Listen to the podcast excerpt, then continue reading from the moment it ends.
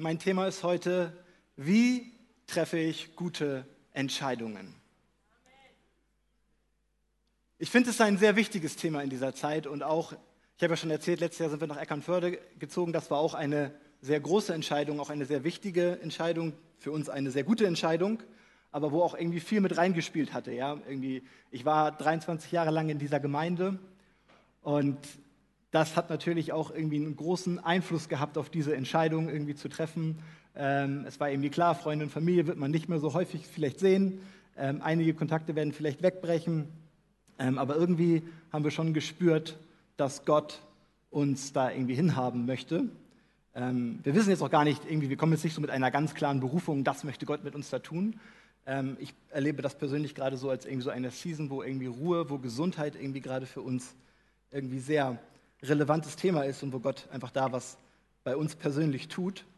Und so dieses Thema oder diese Bibelstelle, über die ich heute reden möchte, die hat Gott mir auch Anfang des Jahres irgendwie für mich persönlich irgendwie sehr stark gesprochen. Es hat sehr stark zu mir gesprochen.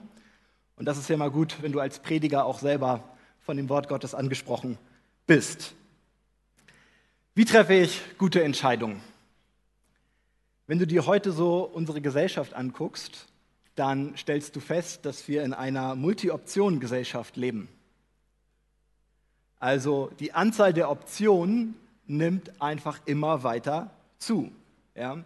Wenn du dir zum Beispiel die Arbeitswelt anschaust, dann ist die Zeit längst vorbei, wo du den Job von deinem Vater übernommen hast, der ihn von, von seinem Großvater schon hatte. Und überhaupt, wer bleibt schon 40 Jahre lang im selben Job? Selbstständigkeit, Selbstverwirklichung, das sind heute Themen, die die Menschen beschäftigen. Und wenn man sich einfach nur so guckt, wie viele neue Jobs durch die Technologie alleine entstanden sind, dann gibt das ganz neue Möglichkeiten. Wenn wir auf den Punkt Essen schauen, dann finden wir Millionen von Rezepten, die wir auf einmal kochen können. Tausende von Gewürzen, Ölen, Gemüsesorten, Getränke, Ernährungstipps, Diäten, was du machen kannst. Ich weiß bis heute noch nicht, ob ich eher kohlenhydratarm oder fettarm essen sollte, ob ich Intervallfasten machen sollte oder gar nichts mehr essen sollte, wenn ich abnehmen möchte. Die ganzen Optionen habe ich. Entertainment, ja.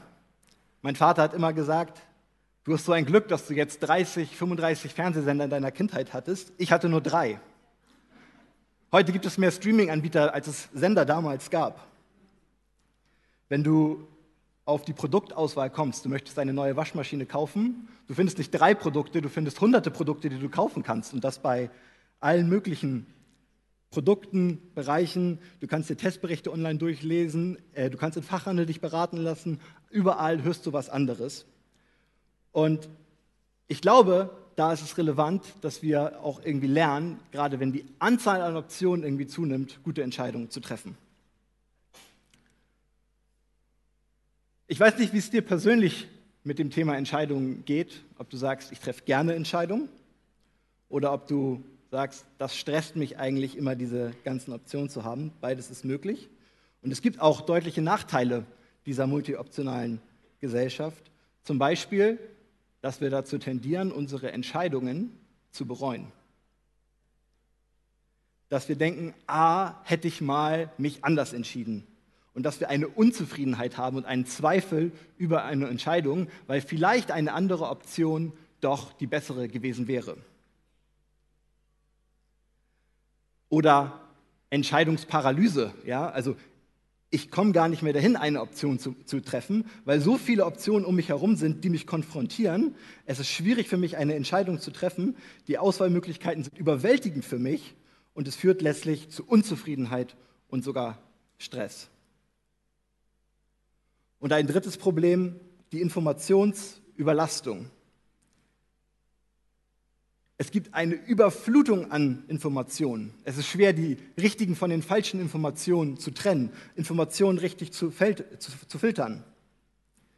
Und es führt dazu, dass wir Informationen vielleicht übersehen und schlechte Entscheidungen treffen aufgrund von fehlenden Informationen. Wie treffe ich denn nun gute Entscheidungen in dieser Gesellschaft? Und ich möchte euch gerne mitnehmen in eine Geschichte aus dem Alten Testament, die wir im 2. Mose 23 und 33 finden. Ich werde nicht alles vorlesen, aber immer so Teile. Und dann werden wir gucken, was wir davon von dem Thema Entscheidungen lernen können. Als aber das Volk sah, dass Mose ausblieb und nicht wieder von dem Berg herabkam, sammelte es sich gegen Aaron und sprach zu ihm: Auf, mache uns Götter, der uns, die vor uns hergehen. Denn wir wissen nicht, was diesem Mann Mose widerfahren ist, der uns aus Ägyptenland geführt hat. Aaron sprach zu ihnen: Reißt ab die goldenen Ohrringe an den Ohren eurer Frauen, eurer Söhne, eurer Töchter und bringt sie zu mir. Da riss alles Volk sich die goldenen Ohrringe von den Ohren und brachte sie zu Aaron. Und er nahm sie von ihren Händen, formte das Gold und machte ein gegossenes Kalb. Und sie sprachen, das sind die Götter Israels, die dich aus Ägyptenland geführt haben. Mose war also eine Zeit lang auf dem Berg. Er hat mit Gott gesprochen und dem Volk Israel dauerte es anscheinend zu lange. Sie wussten nicht, was mit diesem Mose passiert ist. Hat er sich verletzt? Ist er vielleicht sogar gestorben? Kommt er überhaupt wieder, wenn er noch lebt? Und so kamen sie auf die Idee, das wäre doch mal eine gute Entscheidung, wenn wir uns jetzt so ein goldenes Kalb bauen. Und sie gehen zu Aaron, belagern ihn und Aaron ist einverstanden, sie machen das und sie vor, äh, bauen dieses Kalb und beten dieses Kalb an und produzieren sogar, also die Erlebnisse, dass sie aus Ägypten befreit wurden, die Wunder auf dieses goldene Kalb. Heute völlig eigentlich unvorstellbar, ja. Also wenn wir jetzt mal, also wir würden glaube ich nicht auf die Idee kommen, ja, Matthias ist jetzt heute nicht da, er hat vielleicht ein bisschen zu lange Urlaub, kommt er überhaupt noch wieder? Wir gehen nächste Woche zur Gemeindeleitung und wir wollen ein goldenes Kalb haben. Ich glaube, das ist völlig, völlig absurd, ja, also diese, dieser, dieser Gedanken, ja. Also vor allen Dingen auch, dass wir heute wirklich glauben würden, dass dieser Gott wirklich etwas tun kann, dass er handeln kann, wenn wir so eine Statue anbeten.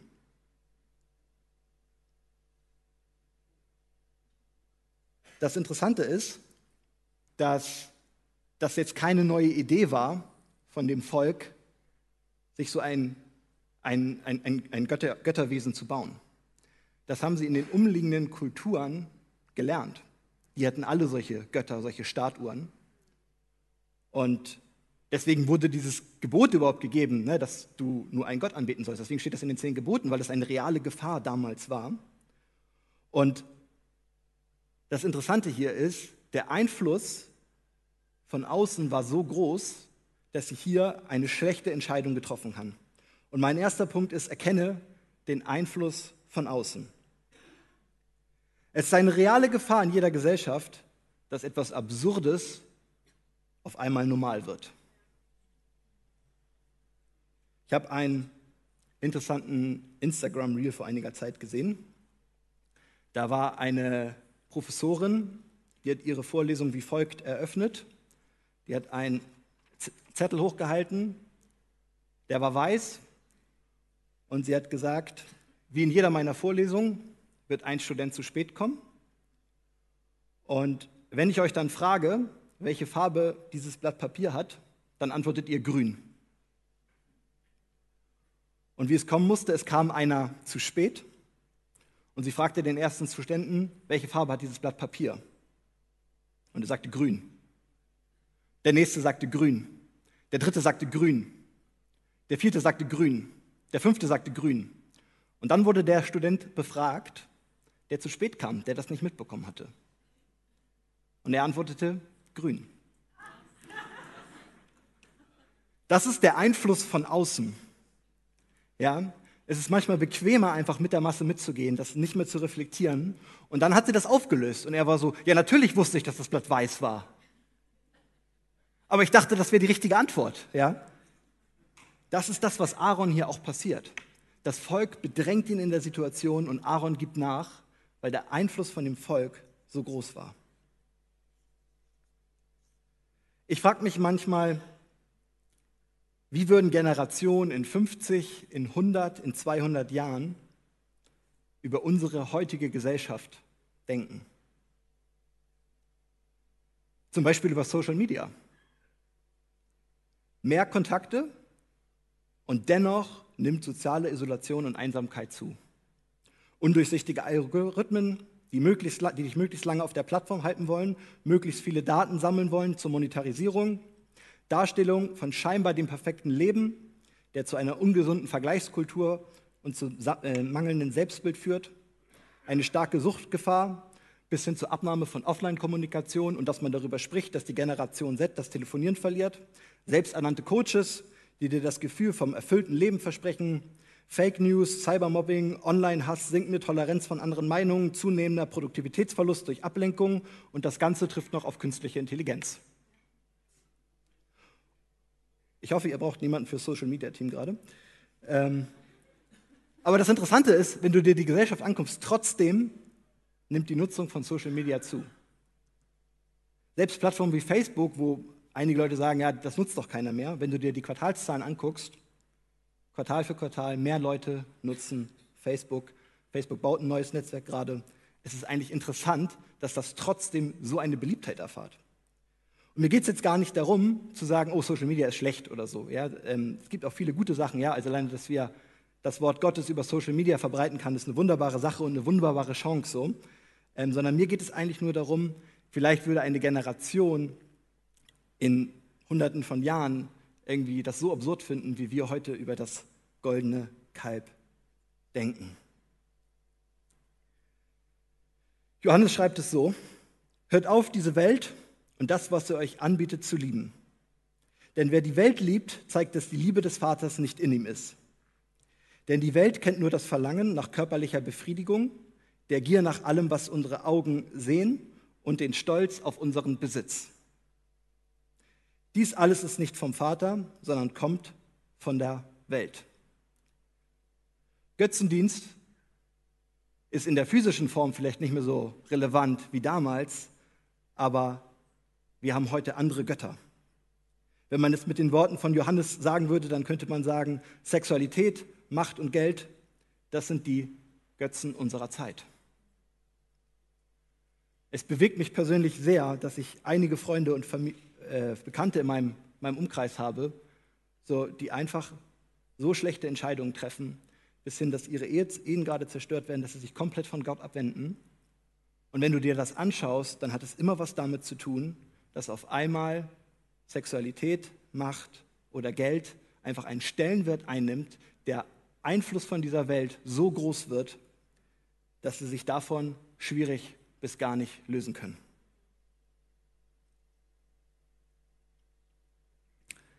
Erkenne den Einfluss von außen. Wie kann man das vielleicht erkennen? Ich glaube, eine gute Sache ist, einfach mal so zu reflektieren, was prägt mich eigentlich, sich selber mal die Frage zu stellen, was sind so die Einflussfaktoren? Ja, wenn wir mal bei Social Media bleiben, stell dir doch mal ernsthaft die Frage, wie geht's dir, wenn du das eine halbe Stunde benutzt hast oder eine Stunde? Geht es dir besser oder geht es dir schlechter? Wenn du vielleicht mehr der Zahlenmensch bist, kannst du auch eine Skala machen. Ja, so geht es mir gerade. Und dann trackst du das mal über eine Zeit lang und dann merkst du, wirst du vielleicht bewusst sein, was dir gut tut oder nicht. Und das kannst du auch mit Freundschaft machen, mit allen möglichen Aktivitäten. Ähm, Tagebuch ist eine Sache, wo man einfach zum Reflektieren kann, in der Ruhe Gott zu fragen, was sind wirklich so die Einflussfaktoren, die dich prägen. Und natürlich, das kommt jetzt ein bisschen zu kurz, aber natürlich gibt es auch positive Einflussfaktoren von außen. Ja, es war eine gute Entscheidung, dass du heute das Wort Gottes hören wolltest, dass du hergekommen bist in diese, in diese Gemeinde. Das ist ein positiver Einfluss auf dich. Kleingruppe, ich bin so begeistert gerade von Kleingruppe. Ich muss sagen, ich war ähm, lange Zeit nicht, nicht Teil einer Kleingruppe und ich bin jetzt in meiner neuen Kirche wieder Teil einer Kleingruppe und wir treffen uns jede Woche. Und ich kenne das, dass man manchmal nicht motiviert ist, aber es ist so ein positiver Einfluss einfach am Glauben festzuhalten, ermutigt zu sein. Ähm, es ist so positiv. Und natürlich generell gibt es auch noch mehr dazu zu sagen.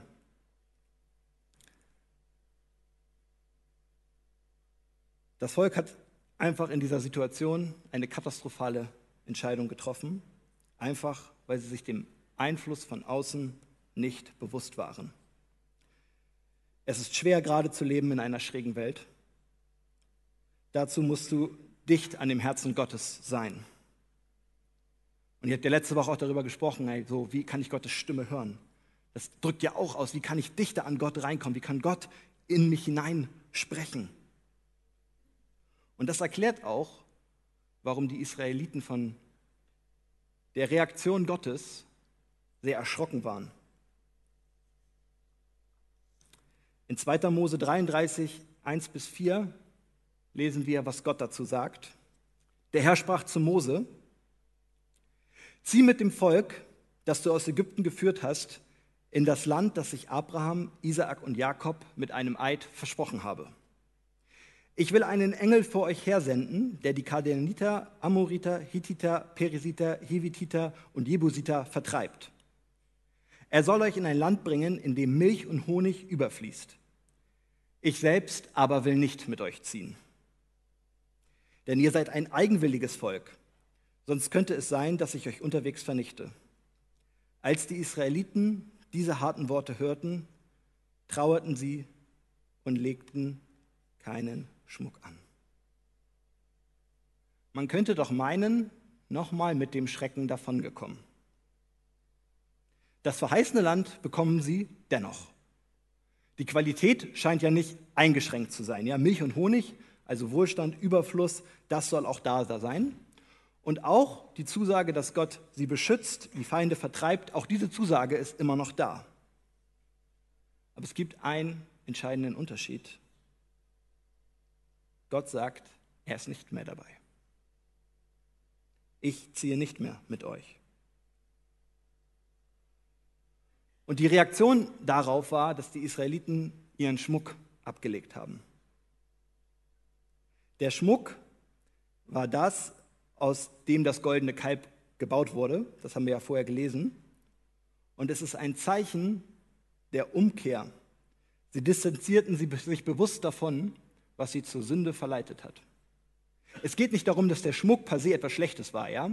sondern es geht darum, dass der, dass der Schmuck dafür gesorgt hat, dass sie in die Sünde verfallen sind. Um einfach bei dem Social Media äh, zu bleiben. Social Media an sich ist erstmal keine Sünde. Ja, du kannst damit gesund umgehen. Du kannst die Vorteile davon nutzen. Du kannst auch wertvollen und guten Content konsumieren. Du kannst Chancen nutzen, interessante Menschen kennenzulernen und dich mit ihnen zu verletzen.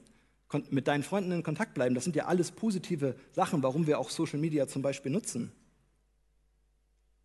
Auch wenn wir über Geld sprechen, Geld an sich ist erstmal neutral. Sexualität ist durchaus was Positives. Macht und Einfluss kannst du positiv nutzen.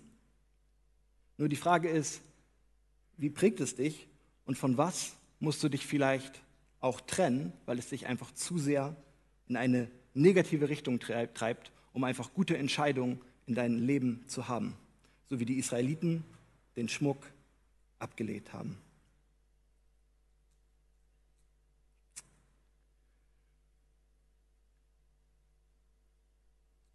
Erkenne, was dir nicht gut tut. Was musst du vielleicht aufgeben, weil es dich zu stark prägt? Was spricht vielleicht Gott gerade in diesem Moment? Was kommt vielleicht gerade jetzt bei dir hoch, wo du mal drüber nachdenken solltest? Vielleicht redet Gott gerade jetzt zu dir. Und ich merke persönlich in meinem Leben, wenn es so um die großen Entscheidungen in meinem Leben geht, da ist Gott involviert.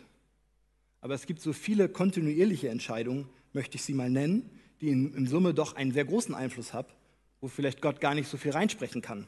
Ja? Wie fülle ich meine Zeit? Ist das etwas, was du mit Gott besprichst? Besprichst du mit Gott, welche Inhalte du so konsumierst? Mit welchen Leuten du deine Zeit füllst? Wofür du dein Geld ausgibst? Ich sage jetzt nicht, dass das se alles schlecht ist, was du machst, so, aber einfach ein Bewusstsein darüber zu haben und ob Gott da überhaupt reinsprechen darf. Mein dritter Punkt ist, erkenne Gottes Willen. Und wir lesen dazu den äh, folgenden Abschnitt. Mose sagte zum Herrn, du hast mir zwar den Auftrag gegeben, dieses Volk nach Kanaan zu führen, aber du hast mir nicht gesagt, wen du mir schicken willst. Du hast gesagt, dass du mich kennst und dass du mir freundlich gesinnt bist. Wenn dem wirklich so ist, dann zeig mir doch, was du vorhast, damit ich besser verstehe und merke, dass du mir freundlich gesinnt bist. Denke doch daran, dass dies dein Volk ist. Der Herr antwortete ihn, ich selbst werde mit dir gehen, Mose. Ich will dir Ruhe verschaffen. Da entgegnete Mose, wenn du nicht selbst mit uns gehst, dann führe uns nicht von hier weg. Denn woran sollen wir dann erkennen, dass du deinem Volk und mir wohlgesonnen bist? Doch einzig daran, dass du mit uns ziehst und wir uns deshalb von anderen Völkern auf der Erde auszeichnen. Der Herr sagte zu Mose, ich will dir auch diesen Wunsch erfüllen, den du gerade geäußert hast, denn du stehst in meiner Gunst und ich kenne dich. Mose hat hier einen spezifischen Auftrag, das lesen wir am Anfang, das Volk in das verheißene Land zu führen. Er kannte seinen Auftrag und er geht in den Dialog und er sagt hier am Anfang, du hast doch gesagt, ich soll das gehen, aber wir haben irgendwie nicht besprochen, dass da jetzt ein Engel dazu kommt, ja? Du hast mir nicht gesagt, wen du mir schicken willst. Also das war irgendwie für Mose gerade neu. Und er geht da in den, in den Dialog mit Gott. Und dann sagt er, wenn es wirklich so ist, dass du nicht mit uns ziehst, wenn es wirklich so ist, also vielleicht hat Mose da schon gewisse Zweifel, war nicht ganz so überzeugt, dass Gott das vielleicht ernst meinte. Einige Theologen sagen auch, ja, das war so ein Test für Mose vielleicht auch. Ähm, kann man durchaus die Auffassung sagen. Aber ich finde es interessant, dass Mose in den Dialog hier mit Gott geht. Und dass er auch versucht, Gott davon zu überzeugen, dass er mit sie zieht. Schließlich gab es ja ein gewisses Risiko für Mose. Ja? Gott hatte ja schließlich gesagt, wenn ich mit euch ziehe, es könnte sein, dass ich das Volk unterwegs vernichte. Aber dieses Risiko ist Mose anscheinend bereit einzugehen, um Gott umzustimmen, das er wirklich zu machen. Mose wusste anscheinend, dass Gott treu war, auch wenn das Volk untreu war. Dass er sein Volk nicht verlichten will, weil er es ein Versprechen gegeben hatte, das Volk in das verheißene Land zu führen. Und es geht hier in diesem Text zweimal auch um das Kennen.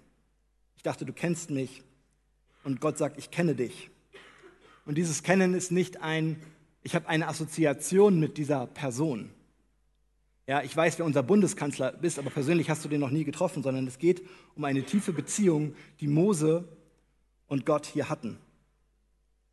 Und neben deinen Auftrag, das, was, was Gott vielleicht auch persönlich zu dir sagt, was ist dein Auftrag? Ja, und da müssen wir manchmal gar nicht darüber groß irgendwie philosophieren, ja, wenn wir jetzt über dann vielleicht auch so große Wörter wie Berufung in den Mund nehmen ähm, und damit vielleicht verbinden, ich gehe jetzt ich muss jetzt nach China gehen, weil das ist irgendwie so ein Auftrag, ja, das ist eine Berufung so. Ich glaube, Gott hat manchmal ganz kleine Berufungen auch für dich, irgendwie, was gerade dran ist. Und deine Berufung kann sich auch ändern. Und es ist gut, einfach Gottes Willen zu tun und Entscheidungen basierend auf dem, was Gott von dir möchte, zu treffen. Aber das Zweite, was viel wichtiger ist, ist die persönliche Beziehung, die Gott hier hatte.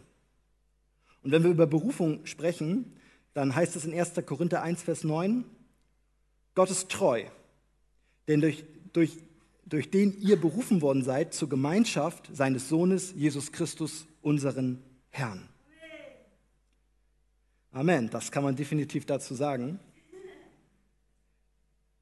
Wenn du nicht mit uns gehst, dann führe uns nicht von hier fort, sagt Mose. Es ist ihm wichtiger, dass Gott mit dabei ist, als den Auftrag zu erfüllen. Und das hat mich dieses Jahr wirklich sehr gecatcht, weil ich sage, man kann so schnell einfach selbst mit guten Gedanken das Richtige tun, aber dafür vergessen, dass Gott unterwegs ist und dass Gott reinsprechen kann in deine Entscheidung, in dein tägliches Tun, das, was du zu machen hast. Und ich glaube, es ist extrem wichtig, dass wir das wiederentdecken. Und auch Heidi hat mich ja gefragt, so in Eckernförde, so was begeistert uns? Es begeistert mich, dass ich wirklich immer wieder zur Ruhe kommen kann Gott reinzutun. Und das war so eine gute Entscheidung für mich, einfach diese Ruhe zu sehen. Und ich habe auch viele schlechte Entscheidungen schon getroffen, ja, wo ich sagen würde, die habe ich auch ohne Gott getroffen. Und ähm, das war wirklich für mich ein sehr, sehr positives Zeichen. Und einfach zu verstehen, auch die Beziehung zu Gott ist wichtiger als der Auftrag. Die Beziehung ist die Basis für unseren Auftrag. Und dann sagt Gott, finde ich noch was sehr Faszinierendes zu Mose. Ich selbst werde mit dir gehen und ich eben Ruhe hast über Entscheidungen, die du mit Gott triffst. wo du in der Beziehung zu Gott eine gute Entscheidung triffst und ihn mit hineinsprechen lassen kannst.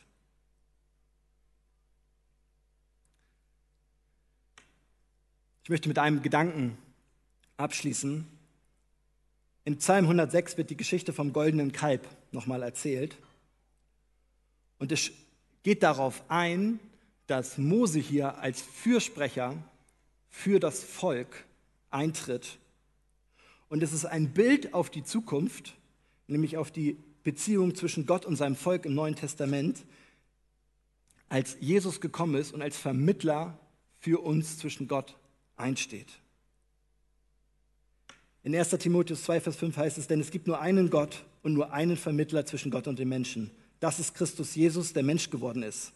Er gab sein Leben, um alle Menschen freizukaufen. Was für eine Zeugnis auf die Zukunft diese Geschichte auch ist.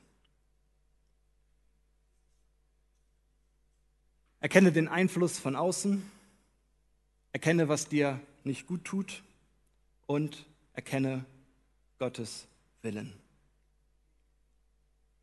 Lass uns doch einfach in eine Zeit gehen, wo du einfach mit Gott jetzt sprechen kannst. Wo du vielleicht gemerkt hast, das prägt mich. Das ist Einfluss auf mein Leben, der mir vielleicht nicht gut tut.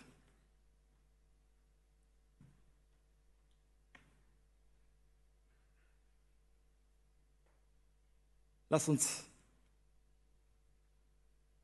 darauf einfach schauen, was Gott heute zu dir zu reden hat.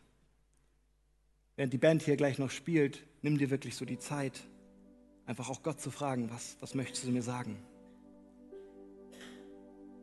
Vielleicht stehst du auch ganz konkret gerade vor irgendwie Entscheidungen, die du treffen musst, wo du unsicher bist,